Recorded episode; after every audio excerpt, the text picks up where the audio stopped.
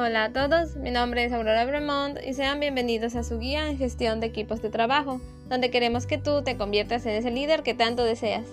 Todos alguna vez en nuestra vida hemos trabajado en equipo, pero no siempre la experiencia es positiva. Algunos equipos nos han dejado tan satisfechos que deseamos seguir trabajando con el mismo, mientras otras ocasiones preferimos hacerlo individual. Pero, ¿por qué sucede esto? ¿A qué se deberá que tengamos diferentes perspectivas de trabajo en equipo?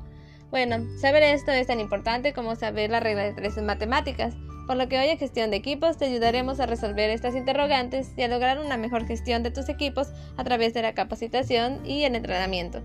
Ambos son parte esencial de la adecuada gestión de equipos, debido a que para una correcta planificación del componente humano se requiere de una política de capacitación permanente. De esta forma los equipos de trabajo mejorarán su desempeño y además lograrán una mejor integración, para ello, los líderes tienen que ser los primeros interesados en su propia formación para lograr así transmitir las habilidades a su equipo, capacitarlos y entrenarlos en su uso. Así que antes que nada es importante conocer en qué consiste la capacitación y el entrenamiento.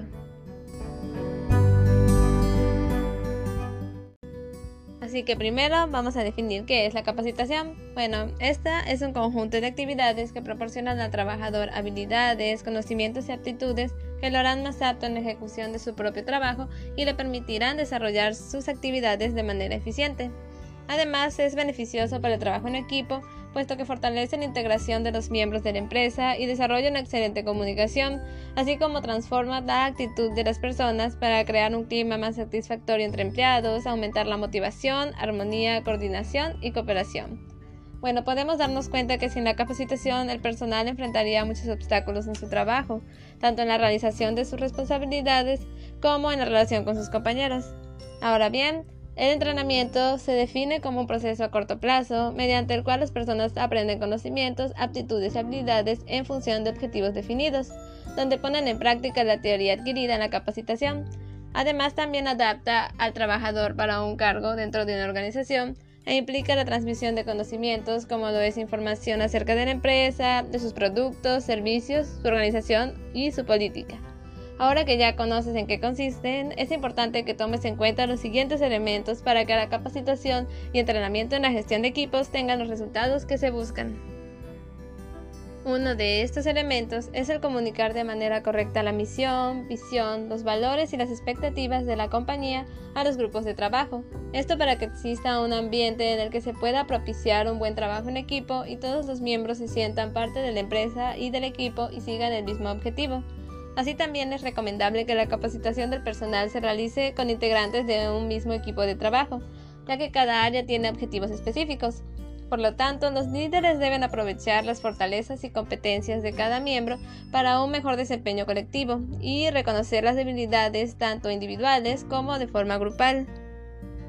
Así también se recomienda utilizar la acción cotidiana como espacio de aprendizaje donde se pongan en práctica las habilidades, conocimientos y experiencias adquiridas para mejorar el desempeño, así como brindar retroalimentación y realizar evaluaciones de trabajo, lo cual ayudará mucho en la mejora del equipo.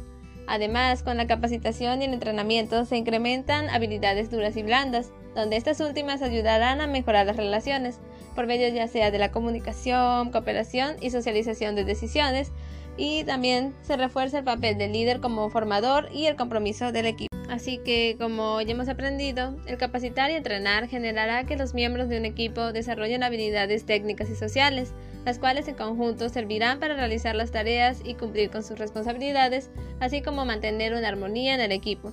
De esta forma, se puede lograr que todos en el equipo estén motivados y mantengan una buena relación, que compartan un mismo objetivo y trabajen juntos para resolver problemas, lo cual finalmente les dejará a todos una experiencia positiva del trabajar en equipo. Espero que el tema de hoy te haya gustado y sobre todo que logres implementar estos consejos en tu equipo de trabajo. No olvides que la práctica hace al maestro. Muchas gracias y hasta pronto.